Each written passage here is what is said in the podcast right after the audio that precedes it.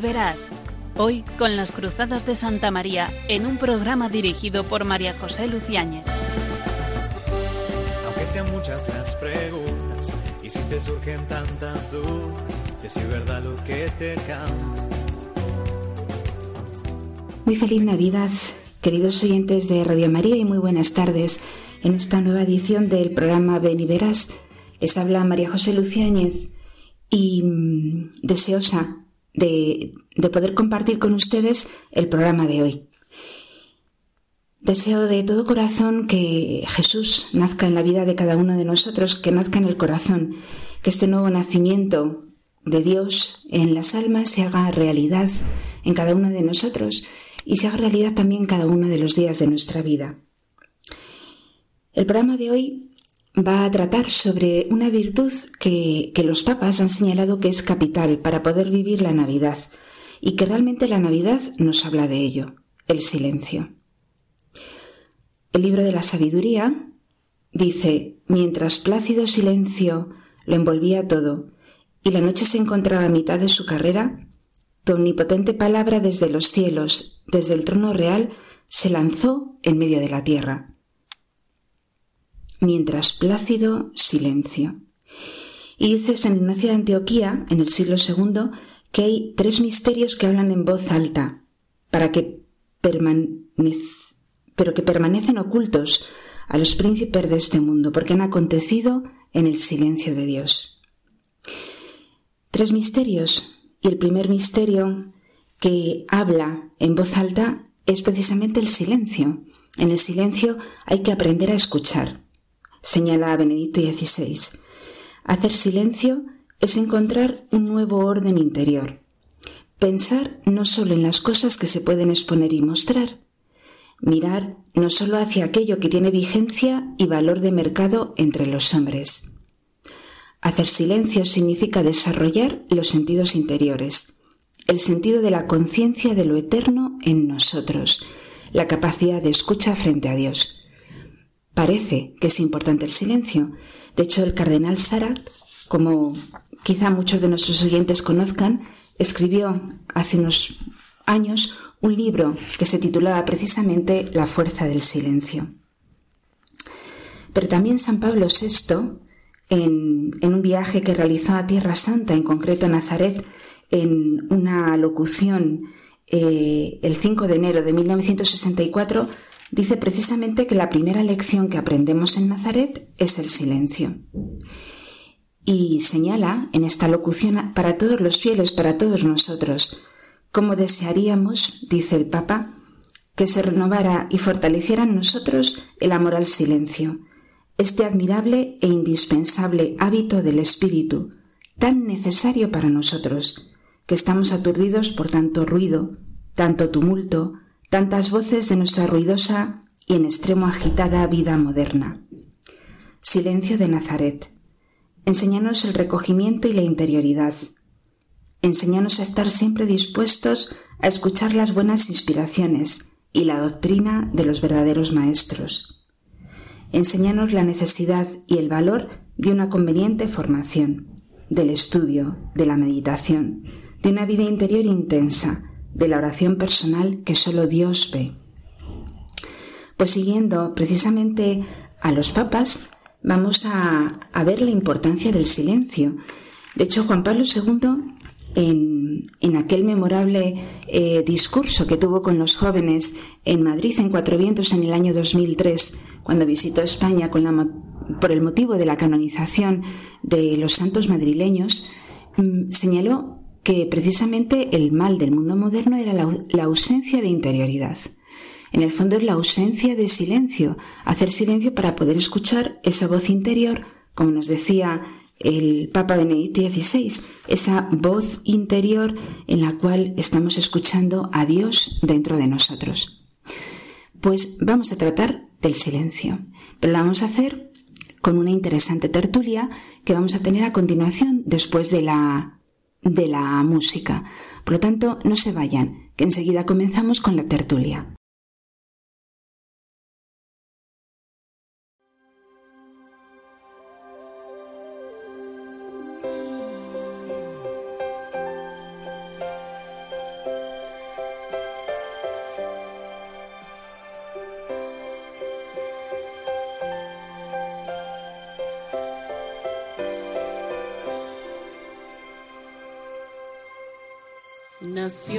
Pastores, nació, nació en un humilde pesebre. El niño Jesús nació, nació, se quedará en mi corazón. Mi niño Jesús,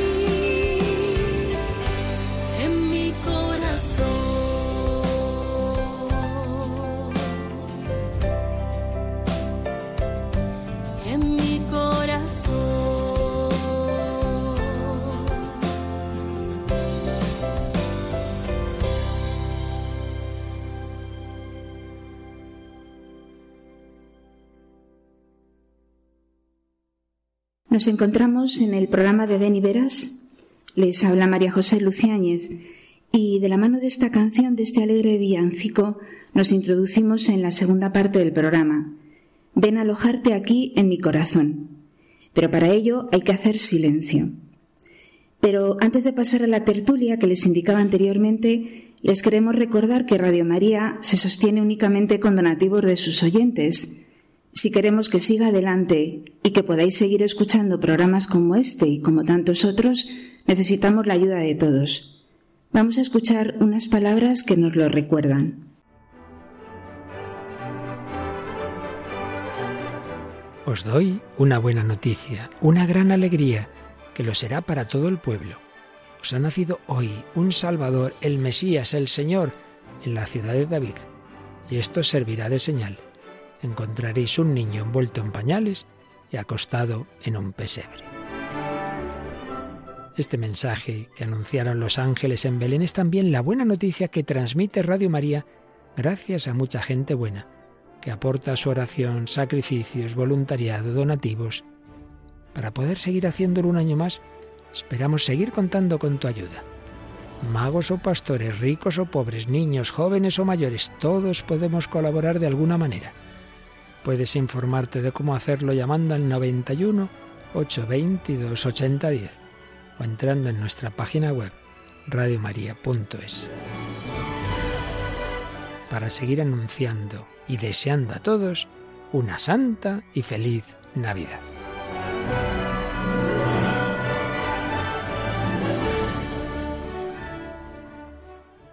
Pues ahora sí, volvemos con nuestra tertulia. En la obra anteriormente comentada, La fuerza del silencio del cardenal Sara, eh, el cardenal ofrece tres aspectos del silencio. El silencio de la mirada, el silencio del cuerpo, el silencio del corazón. Vamos a hablar de algo de esto con nuestras dos invitadas de esta noche, a las que eh, agradezco infinitamente que estén aquí conmigo y con ustedes. Y se van a presentar. Elena. Muchas gracias, María José. Para mí es una gran alegría poder compartir estos minutos contigo y con todas las personas que nos están escuchando. Mi nombre es Elena Martín. Soy de Valladolid, pero actualmente me encuentro viviendo en, Washington, en los Estados Unidos. Allí trabajo en el Instituto Juan Pablo II. Eh, trabajo en, en, admisiones y ayudando un poquito a dar a conocer este, este lugar. Yo estudié hace unos cuantos años filosofía en, en Madrid y también pude estudiar el máster en matrimonio y familia aquí en el Instituto Juan Pablo II. Y es doctora en filosofía. También. Ana. Muchas gracias, María José, por esta invitación. Siempre es un placer. Y bueno, me presento también, soy Ana, Ana Bernárdez, y yo soy de Madrid. Estoy haciendo ahora el doctorado en la Universidad San Pablo CEU sobre, en el área de, parasitología. Estudié farmacia y, y estamos ahí haciendo lo que podemos. Muy bien, pues muchas gracias por estar aquí esta tarde con, con nosotros. Y bueno, ya me habéis escuchado, ¿no? La, y seguramente habéis leído el libro de la fuerza del silencio del cardenal Sarat. Yo os planteo, eh, el primer punto que el cardenal señala es el silencio de la mirada. ¿Cómo creéis que vivimos o no vivimos el silencio de la mirada? Pues a mí me parece que es, eh, es un gran reto, la verdad, y, y cuando, cuando leía esas páginas del libro, eh, pensaba, por ejemplo, cómo ahora en los, los, anuncios publicitarios en la calle, por ejemplo, antes, pues no sé, en las marquesinas del autobús o en, los, en la, la, propaganda, la publicidad que veíamos, pues era el típico cartel y ya está. Pero ahora hay pantallas donde quiera que vayas, en el metro, en, el, en las marquesinas de los autobuses y en Estados Unidos pasa lo mismo, ¿no? Entonces, claro, es un bombardeo constante de imágenes, de colores, de movimientos que, que o vas básicamente cerrando los ojos y chocándote con todo, o es que casi es inevitable, ¿no? El, el quedarte mirando en, en esos, en esos eh, anuncios publicitarios. Entonces, realmente es un, es un reto ahora para, para muchos de nosotros vivir esa, ese silencio. Porque el bombardeo de imágenes claramente imposibilita ¿no? el silencio interior. Efectivamente. Después es que cuando, cuando haces silencio o cuando cierras los ojos, lo primero que te viene a la mente es la última imagen que viste en el anuncio, la película o lo que sea, ¿no? Entonces, claro, con ese, con ese ruido interior de tantas imágenes es, es muy difícil concentrarte en los estudios, si es que tienes que estudiar, en alguna reflexión profunda, en, en oración, o sea, es, es verdaderamente difícil. Ana, yo pienso que además no se ha quedado este bombardeo de imágenes que no se queda fuera de casa, que pues ha entrado en casa y ha entrado al bolsillo y lo tenemos en el teléfono y que ahí tenemos pues un montón de herramientas buenísimas, pero es verdad que a veces pues no ayudan. Yo pienso, pues antes eh, pues me encantaba una serie, eh, me ponía a verla con mi familia, acababa ese capítulo eh, íbamos a otra cosa, ¿no? Pues cenábamos juntos hacíamos otra cosa. Y ahora veo que esa serie maravillosa, pues eh, tiene otro capítulo y otro y está a mi disposición, por ejemplo, vía Netflix y, y puede ser, ¿no? Y, y, yo lo veo pues en mis compañeros, eh, más antes, ¿no? En la carrera, eh, que a lo mejor en medio de clase continúan viendo esa, esa serie. Y es verdad que, que igual que el silencio, la fuerza del silencio, el silencio tiene fuerza, pues este ruido también tiene fuerza y hay que como pues estar muy determinada a decir, no, hombre, esto no entra dentro de mi clase y no permito que que haga ruido y me impida hacer ese silencio. Uh -huh. El cardenal Sara también habla de imágenes sonoras, ruidos que atacan a nuestra inteligencia y a nuestra imaginación. ¿Cómo veis esto? De las imágenes sonoras que atacan a la inteligencia y, al, y a la imaginación. Pues la verdad es que eh, yo sí que lo he experimentado en, en carne propia, ¿no? Cuando pues cuando hay momentos en los que uno tiene que estudiar seriamente o estás haciendo un trabajo eh, un ensayo, ¿no? Que, eso te requiere una, profunda reflexión, enseguida te saltan imágenes, enseguida te saltan ruidos y, ese esfuerzo de pensar en profundo, de sacar consecuencias, de hilar ideas, de ver el, el, el, contexto general donde cada idea tiene su lugar, ¿no? Todo ese trabajo intelectual cuesta mucho más porque enseguida la imaginación se te dispara en otra dirección, ¿no? El recuerdo te va a, esa imagen que, que, que, tienes ahí, ¿no? En, el, en la recámara. Entonces yo sí que, sí que lo pienso, ¿no? Y también, no sé, creo que es un, un signo de los tiempos el, el que la gente eh, tiene mucha dificultad para pensar en profundo. Y, yo creo que parte de la culpa es, es toda esta eh, bombardeo, ¿no? esta guerra de imágenes exteriores que constantemente nos hacen vivir fuera de nosotros mismos, ¿no? Yo pienso en generaciones tampoco muy atrás, ¿no? Pero quizá pues mis padres o mis abuelos o que no, no tenían ese, ese, bombardeo y, y como que el, el, peso de la vida era mucho más serio, ¿no? Y no hace falta que fueran grandes intelectuales, o sea, ya no sé, como el, el vivir con sentido, el vivir con un con una fuerza, pues, pues ahora ya no está. Sí, yo pienso lo mismo. No sé, Ana.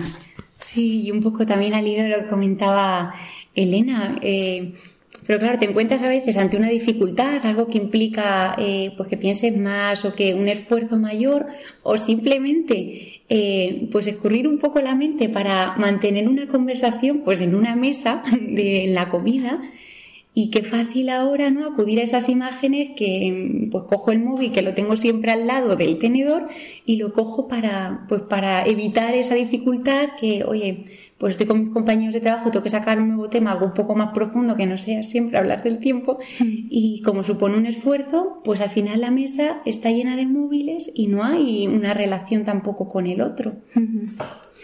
Yo también eh, tengo alguna experiencia ¿no? de ir a visitar algunas familias que tienen hijos pequeños, bueno, pequeños o adolescentes, y, estar continuamente con la música puesta, pero además en, como música ambiental de la casa. Pero claro, no es la música ambiental eh, relajante, serena, sino una música ambiental pues eh, de moda e incluso eh, bueno, como excitante a veces, ¿no?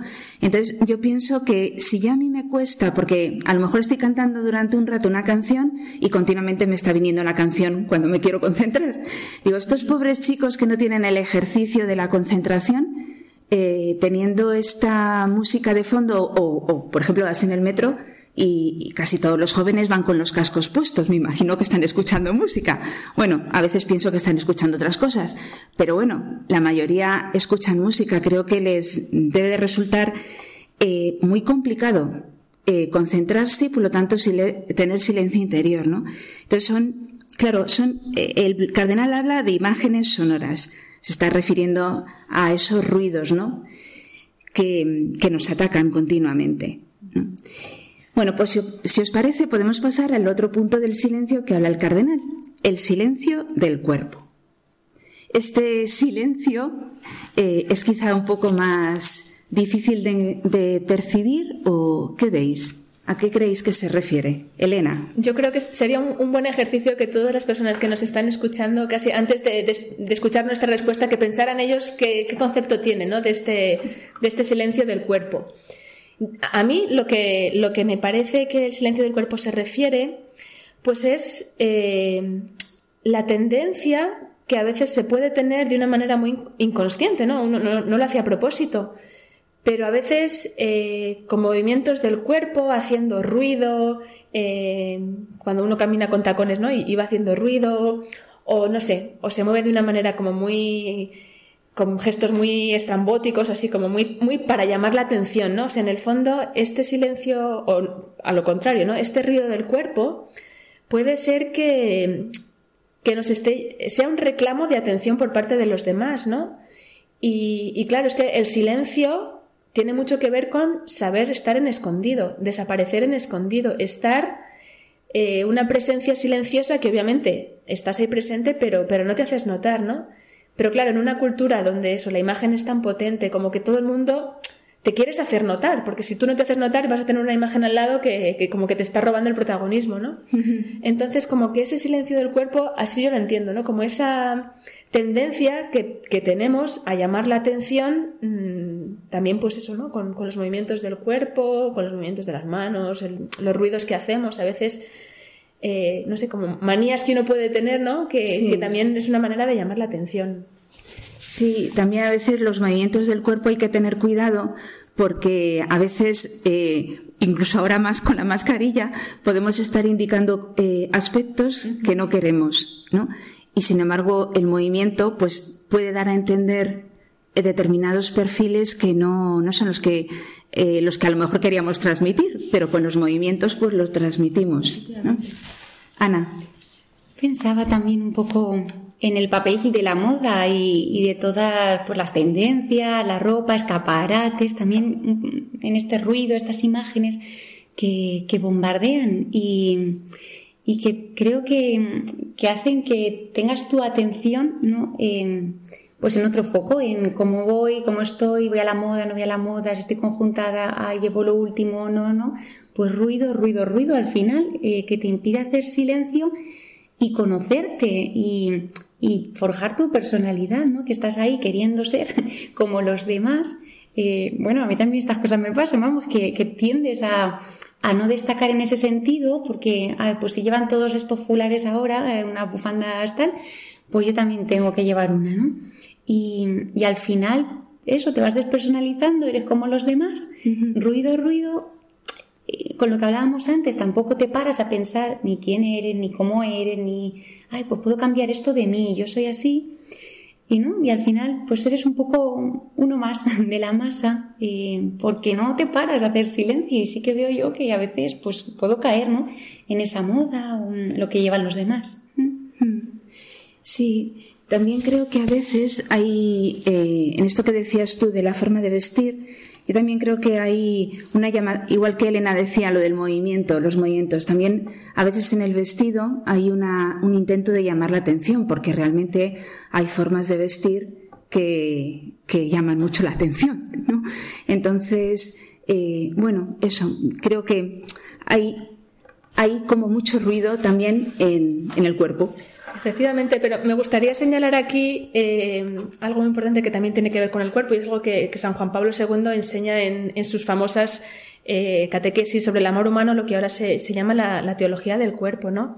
Y es muy importante entender que, o sea, cuando hablamos del, del ruido del, del, cuerpo, no estamos diciendo que el cuerpo sea algo malo, ni muchísimo menos, ¿no? Porque precisamente toda esta de la teología del cuerpo lo que viene a decir es que el ser humano, porque tiene cuerpo, también refleja a Dios, ¿no? O sea, el ser humano ha sido creado a imagen y semejanza de Dios y el ser humano no es un ser angelical, no somos espíritu puro, somos alma y cuerpo. Entonces, el cuerpo, nuestro cuerpo también refleja a Dios, ¿no?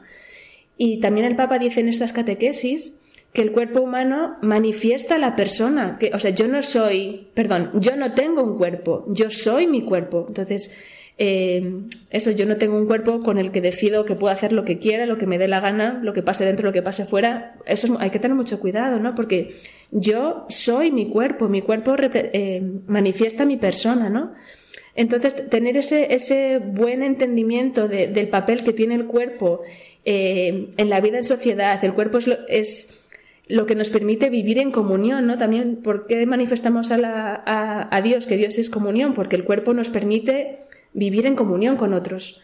Entonces, ese, ese ruido del cuerpo nos puede impedir muchas veces el vivir en comunión con otros. Ese ruido del cuerpo eh, me puede impedir que yo manifieste a Dios. Ese ruido de mi cuerpo, como decía Ana, puede impedir que yo me manifieste tal y como soy, ¿no? Entonces, uh -huh. yo creo que es, también es, es, importante entender el, en sentido positivo, ¿no? El valor sí. que tiene el cuerpo. Uh -huh. Muchas gracias, Elena, porque ese apunte es muy interesante y muy importante. Claro, de estos dos silencios se deriva de alguna forma el silencio del corazón, del que quizá hablaremos en el próximo programa, pero hemos visto como cosas negativas y ahora yo a lo que os invito es eh, a que demos pistas para poder ayudar a vivir mejor el silencio. ¿Qué podríamos sugerir? ¿Qué podríamos hacer nosotros? ¿Qué experiencia tenemos de algo que nos haya ayudado a vivir el silencio interior y a ser pues serenas, concentradas, eh, o sea, concentradas en el buen sentido, ¿no? O sea, tener ese silencio para poder encontrar a Dios. Elena. Bueno, el, Papa Francisco en muchas ocasiones, yo lo recuerdo especialmente en mensajes de Cuaresma, ¿no? Que el Papa nos invita a hacer ayuno de imágenes. Vivir las- el silencio de la mirada, pues es eh, hacer un ayuno de imágenes, pero claro, hacer ayuno de imágenes no significa que no tengo que ver absolutamente nada, que tengo que ir con los ojos cerrados, o sea, no. Yo creo que aquí lo interesante es hacer el esfuerzo por mirar cosas que merezcan la pena, por mirar cosas que realmente sean dignas de ser miradas, descubrir otra vez la belleza en la naturaleza, la belleza en las cosas que nos rodean, ¿no? Yo pienso que, mm, pues precisamente, eh, dedicar tiempo a salir a la naturaleza, contemplar un amanecer, un atardecer, eh, ir a la montaña, o sea, cosas que realmente te eleven el espíritu cuando las mires, ¿no? Y te, como que te impulsen a, a ser mejor, te impulsen a, a Dios. Pues yo creo que eso es una buena manera de, de vivir el silencio de la mirada. Muy bien. Ana. A mí hay dos cosas que me han ayudado mucho. Una es que, bueno, pues uno se pone a estudiar, le cuesta y es verdad que pues el móvil hace mucho ruido y yo tiendo, ¿no? A hacer pues, varias cosas, pues a llamar a una amiga, a, ¿no? A solucionar cosas que no es el momento de hacerlo. Entonces a mí me ayuda mucho eh, concretar, eh, pues de tal a tal estudio y no veo el móvil, ¿no? Hasta que acabo ese tiempo, como tener un, un tiempo, un horario para, para dedicar también al, al, al móvil, ¿no? Y que no me absorba. Y otra cosa que me ayuda mucho también es dejar un tiempo en el día para hacer silencio. Pues al final del día, ¿no? Ya que uno se tiene que ir serenando, a mí me ayuda el decir, vale, pues ahora paro y, y me pongo a pensar, sí, pues cómo ha sido el día, eh, qué tal ha ido, qué cosas tengo que mejorar y, y parar y hacer silencio. Y a veces me cuesta mucho, ¿no? Y, viene mucho ruido y parece que ha sido un tiempo que, pues bueno, ha sido más lucha que otra cosa, pero a mí me ayuda muchísimo, ¿no? Para este silencio. Esto que señala Ana eh, es el examen, el balance del amor que llamaba el padre Morales, o el examen de conciencia ¿no? general del día que señalaba San Ignacio de Loyola, que ayuda tanto a conocernos. ¿no? Pues muy recomendable. Así que tomen nota nuestros oyentes porque ese, eh, ese examen de, de, la tarde, ¿no? de mm, los movimientos que ha habido en el interior de mi persona, eh, lo que me ha impresionado, aquello que, bueno, que me he dejado llevar de alguna pasión, algún enfado. Bueno, todos, nos, todos sabemos qué ha pasado durante el día y eso se puede repasar al final del día. Es muy buen ejercicio, ¿no? O, bueno, o hacer también un rato de oración nos ayuda claramente a hacer silencio. ¿no? sé si se os ocurre alguna cosa más, alguna herramienta más para ayudar al silencio. Pues es que ahora, ahora que mencionábamos, ahora que mencionábamos a, San Ignacio de Loyola, pues hay también en el, en el libro de los ejercicios espirituales, que, paréntesis, los ejercicios espirituales es una herramienta buenísima para adentrarse en el silencio y para realmente eh, cogerle gusto, porque es verdad que hablar del silencio cuando no se ha experimentado suena un poco duro, sí. pero esto es cuestión de, de, experimentarlo. Hay ideas que solo se entienden cuando se viven, y esta es una de ellas, ¿no? Entonces, San Ignacio, en el libro de los ejercicios espirituales, en algún lugar de sus anotaciones, dice que que antes de irse a dormir es muy importante eh, recordar por espacio de una Ave María el contenido de lo que va a ser tu oración al día siguiente.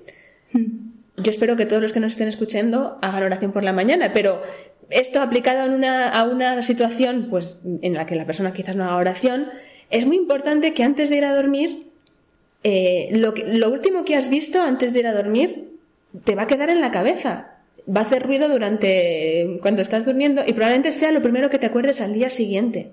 Entonces, ese, ese silencio de imágenes antes de irse a dormir, ¿no? Pues intenta no mirar el móvil, intenta no entrar en tus redes sociales, intenta pues no ver una película.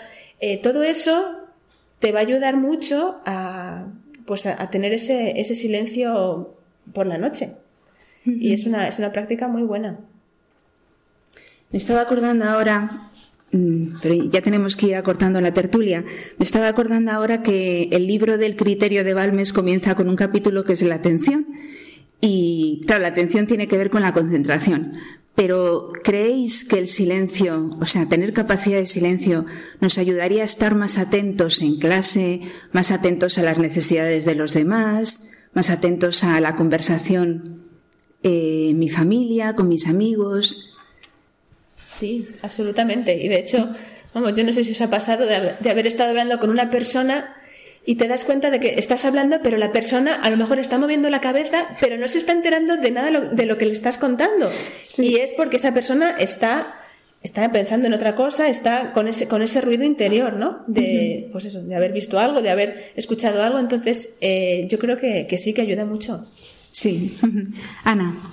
Sí, sí, y que, claro, silencio al final, eh, eh, pues mantienes la atención en, en lo importante, ¿no? Cuando haces silencio de cosas eh, que no son necesarias, pues de mí, por ejemplo, en eso que decía Elena, en esa conversación con otra persona, yo hago silencio de mí mismo y ya atiendo. Y, y sí, sí, yo he sido alguna vez de esas que decía que sí y, y no me estaba enterando, ¿no? Pero por eso, porque me detenía en mí, en mí, en mí, en qué voy a decir o qué voy a contestar y no hacía silencio. Y claro, claro que ayuda mm, el hacer silencio.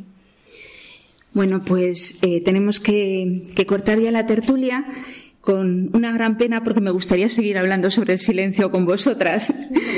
Además que yo creo que las dos ya habéis estado en Radio María, en el programa. Pero bueno, os agradezco de verdad el que hayáis estado esta tarde y bueno, habéis aportado cosas muy interesantes, me parece. Así que muchísimas gracias por estar. Muchas gracias por la invitación y por favor que haya una tercera. Eso espero.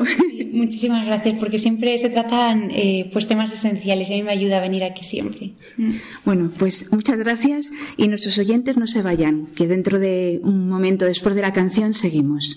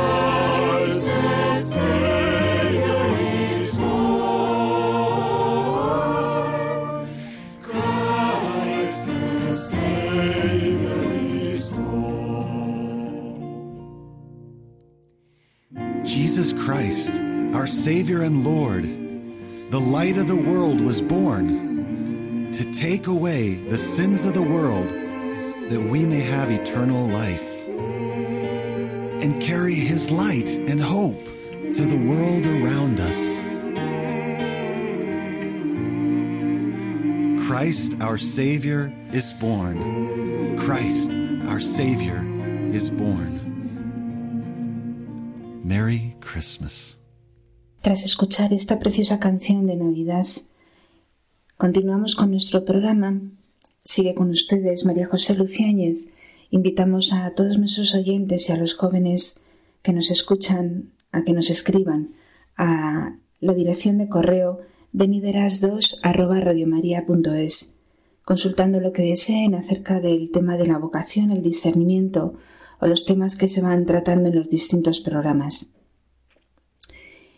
Hablábamos en, la tertulia y en la introducción del programa sobre el valor del silencio. Hacíamos alusión al libro del cardenal Sarat, Fuerza del Silencio, la fuerza del silencio. Hablábamos también de, de mm, la locución de Pablo VI en Nazaret en 1964, donde dijo que la asignatura más importante para vivir la Navidad era el silencio. Y también hemos hecho alusión a, las palabras sobre el silencio de la Navidad de Joseph Ratzinger. Vamos a continuar con el Papa Francisco, que también nos dice en la catequesis del 15 de diciembre del 2021, una de las últimas dedicadas a San José, habla precisamente del silencio. Dice que le impacta al Papa el pasaje que hemos mencionado anteriormente del libro de la sabiduría. Cuando la noche está en el más profundo silencio, Allí tu palabra descendió a la tierra. En el momento de más silencio, Dios se manifestó. El silencio, por lo tanto, es importante, dice el Papa. Es importante pensar en el silencio en una época en la que éste tiene muy poco valor, como antes hemos señalado en la tertulia. Nada realmente nos habla de silencio. Todo es ruido, todo es eh, música, imágenes, por eso es tan difícil hacer silencio. De San José dice el Papa que el Evangelio no relata ninguna palabra, nunca ha hablado. Eso no significa que fuera taciturno. Hay un motivo mucho más profundo, porque con su silencio, como dice San Agustín, José confirma que cuando el verbo de Dios crece, es decir, el hombre hecho hombre, las palabras del hombre disminuyen. En la medida en que Jesús crece, la vida espiritual crece, las palabras disminuyen. José con su silencio nos invita a dejar espacio a la presencia de la palabra hecha carne, a Jesús. El silencio de José, dice el Papa, no es mutismo, no es taciturno, es un silencio lleno de escucha, un silencio trabajador, un silencio que hace emerger su gran interioridad. Jesús creció en esta escuela, en la casa de Nazaret, con este ejemplo cotidiano de José y de María. Por eso, qué bonito sería, nos dice el Papa, si con el ejemplo de San José cada uno lograra recuperar esta dimensión contemplativa de la vida abierta de par en par, atención, abierta de par en par, precisamente por el silencio. Aprendamos de San José a cultivar espacios de silencio, como antes hemos indicado, quizá un ratito de oración cada día, o quizá, como antes eh, comentábamos en la tertulia, el examen de conciencia por la noche, o, eh, como nos decía también Elena, por el espacio de una de María, pensar ¿no? en lo que voy a hacer al día siguiente o si voy a hacer oración, pensar en la oración del día siguiente, pero no acostarme con el ruido del móvil, con el ruido de las redes sociales, de una película o una serie vista por internet, ¿no? Aprendamos a cultivar un espacio de silencio. Qué bonito propósito sería de estas Navidades el buscar en mi vida cotidiana, en mi día a día, un espacio de silencio. Porque además, dice el Papa, que sin la práctica del silencio se enferma nuestro hablar. Eso es muy interesante, porque da la impresión de que por el silencio, ¿no? Pues no vamos a saber eh, transmitir eh, adecuadamente las cosas y es justamente cuando mejor nos comunicamos con los demás y cuando mejor transmitimos todo, ¿no? Mm, por eso eh, hay que cultivar el silencio. Eh, esto es muy importante y es muy buen propósito, como decíamos antes. Debemos aprender de José a cultivar el silencio, ese espacio de interioridad en nuestras jornadas en las que damos la posibilidad al Espíritu de regenerarnos, de consolarnos, de corregirnos. No digo el caer en un mutismo, no, silencio. Muchas veces cada uno de nosotros mira en el interior, muchas veces estamos haciendo un trabajo y cuando terminamos inmediatamente a buscar el móvil para hacer algo más. Siempre estamos así. Y esto no ayuda. Esto nos hace deslizar en la superficialidad. Son palabras del Papa. La profundidad del corazón crece con el silencio y las palabras se hacen más fecundas cuando van precedidas del silencio. Por eso, eh, el Papa Francisco termina su catequesis con una oración a San José. San José, hombre de silencio, tú que en el Evangelio no has pronunciado ninguna palabra, enséñanos a ayunar de las palabras vanas, a redescubrir el valor de las palabras que edifican, animan, consuelan, sostienen. Hazte cercano a aquellos que sufren a causa de las palabras que hieren, como las calumnias y las maledicencias, y ayúdanos a unir siempre los hechos a las palabras. Pues es una oración muy bonita, ¿no? Para poder eh, redondear este propósito que nos vamos a hacer de buscar espacios de silencio. Pero quería terminar este programa con palabras acerca de la Navidad de Benedicto XVI, porque mm, nos da dos consejos que creo que son muy interesantes para poder vivir con profundidad este tiempo de gracia, el tiempo de Navidad. Eh, utiliza en una de sus homilías mm, la afirmación que hacen los pastores cuando se les ha aparecido los ángeles y les han anunciado la noticia del nacimiento de Jesús y se manifiesta la gloria de Dios en el anuncio angélico. Ellos se proponen, vayamos a Belén. ¿Por qué eh, este vayamos a Belén no, eh, interpela, por qué este anuncio interpela tanto a los pastores que se lanzan decididos a ir a Belén y adorar al niño Jesús? Dice mm, Benedicto XVI que a nosotros nos cuesta trabajo hacerlo. Aunque sigamos entonando estos cantos todas las navidades, nos cuesta recorrer el camino que recorrieron los pastores con dificultad para poder adorar a Dios. Y entonces dice, eh, ¿qué tipo de personas son, según lo que nos muestra el relato de la Navidad, los pastores que sabían el camino, que solo tienen que dirigirse a Belén? ¿Qué hay que hacer? ¿Cómo hay que ser para reconocer ese camino, para poder ir a Belén y adorar a Dios? Pues dice dos aspectos. El primero es que los pastores eran hombres en vigilia, es decir, estaban atentos. Eso tiene que ver mucho con el silencio del que hablábamos anteriormente. Eh, y además, la segunda característica es que se dieron prisa. Pero no es un darse prisa de un agobio por terminar algo, sino que fueron diligentes. La palabra diligencia significa amor, es decir, tenían amor en el corazón y por eso salieron con premura, vayamos a Belén. Ser hombre en vigilia. En nosotros tiene que permanecer la vigilia del corazón es decir, la capacidad de percibir las realidades más profundas, la capacidad de dejarse dirigir la palabra por Dios. Eso tiene que ver con todo lo que hemos venido hablando en el programa, el silencio, para poder escuchar esas palabras del corazón, que nos lleva a estar atentos, a estar en vigilia.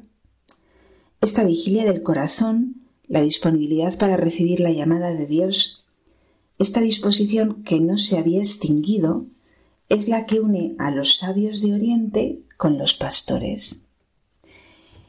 Nosotros, ¿no? Va comentando el Papa cómo el hombre de hoy está lleno de snobismo, de arrogancia, de escepticismo, de soberbia, y por eso mm, no es capaz de tener esta vigilia del corazón que tenían los sabios de Oriente y los pastores. Por eso, se dice el Papa, cada vez comprendo más por qué San Agustín declaró la humilitas, la humildad, como el núcleo del misterio de Cristo. Yo pienso también que por eso eh, Jesús cuando pide que le imitemos en algo, dice, aprended de mí, que soy manso y humilde de corazón. Pues es lo que dice el Papa, ¿no? Eh, él mismo, San Agustín, también era una de esas almas eh, delicadas, creídas, intelectuales, que sólo a duras penas se bajan de su alto pedestal, y que sólo a través de muchos desvíos y con gran dificultad hallaron el camino hasta el nacimiento. Todos podemos hallar el camino hasta Belén y llegar hasta la gruta y adorar a Dios. Todos. Pero tenemos que alcanzar esa actitud de vigilia, de estar en vela, esa actitud de libertad, ¿no? Para esperar realmente mm, el nacimiento, para esperar realmente el mensaje atronador de un Dios que es gloria y poder, pero que su poder se manifiesta en un niño. Eso es lo que tiene que entrar en nuestro corazón, ¿no? Y eso exige la libertad de nuestro corazón de aceptar que Dios haya hecho eh, justo lo contrario de lo que la soberbia humana piensa. Todo su poder se refleja en un niño. El segundo punto que dice Benedicto XVI que nos acerca al misterio es darse prisa, es decir, es el amor. Y el amor es entrega, y para entregarse hay que descubrir, eh, hay que estar atentos al otro. Y esa atención a los demás viene por el silencio de corazón, lo que antes también hemos ido comentando a lo largo del programa. Esa prisa es la que aparece, por ejemplo, en el pasaje de la visitación. Después de la anunciación del ángel a María, María eh, sale de prisa y va a visitar a su prima Isabel. Es la misma prisa. Esta prisa no tiene nada que ver con el ajetreo de quienes viven torturados por la agenda. Todos vivimos torturados por la agenda. Es lo contrario de eso significa que toda esa falsa prisa cae cuando aparece lo auténticamente grande e importante. Es la alegría que da alas al hombre. La gracia del Espíritu Santo no conoce la inhibición de los pesos de plomo, decía San Ambrosio. Ella significa que de nosotros se desprende todo aquello que hace que el corazón y los pies estén pesados como plomo por el camino hacia Dios significa que se apartan de nosotros las dudas, la pretensión de saber las cosas mejor, la falsa actitud ilustrada que tanto nos dificulta en el camino hacia Él. Significa que tenemos que aprender a caminar con las alas de la alegría. Esta prisa no viene de la precipitación, viene de la ligereza del corazón, del corazón que se siente libre y que se siente amado. Decía Chesterton con, con agudeza que los ángeles pueden volar porque se toman a sí mismos a la ligera. Y es verdad, ¿no? Cuando la soberbia desaparece del corazón, volvemos otra vez a la importancia de la humildad. Eh, cuando no nos tomamos en serio, cuando no pensamos en nosotros mismos, cuando salimos de nosotros mismos, eh, es cuando tenemos esa ligereza del corazón que nos permite ir con diligencia y con amor también para encontrar al niño de Belén. Todo se aligera si nos separamos de nosotros mismos, si nos desasimos de nosotros mismos, dice el Papa. Por lo tanto, no colocar nuestro centro de gravedad en nosotros mismos, sino colocarlo en Dios. Entonces el corazón se aligera, se hace libre, puede escuchar y puede conducir. Pues obedecemos a los papas que a lo largo de este programa nos han mostrado la importancia del silencio para poder encontrar a Dios. Nos adueñamos de las palabras del Papa Francisco para aprender, eh, para buscar esos espacios de silencio en nuestra vida como propósito de esta Navidad. Nos apropiamos también las palabras de Benedicto XVI para poder tener el corazón vigilante, profundo, que busca a Dios. También para llenar la vida de alegría y de amor y cambiar nuestro centro de gravedad de nosotros mismos a otro centro de gravedad que es Dios, que vive en mi alma por la gracia y que ahora se nos aparece en un niño pequeño al que adoramos en Belén. Por eso vayamos a Belén y pidamos al Señor que nos ayude en este camino y que de este modo nos regale una felicísima Navidad. Pues esta felicísima Navidad es la que les deseo a todos mis oyentes, a, todo el mundo, felicísima Navidad. Y como nos quedan ya muy poquitos días para poder acabar este 2021, pues también les deseo un muy feliz 2022 en el que realmente vayamos a Belén y nos encontremos verdaderamente con Dios, porque hemos cambiado nuestro centro de gravedad y Jesús, Jesucristo, la palabra hecha carne, sea realmente el centro de nuestra vida. Muy feliz Navidad y muy feliz Año Nuevo.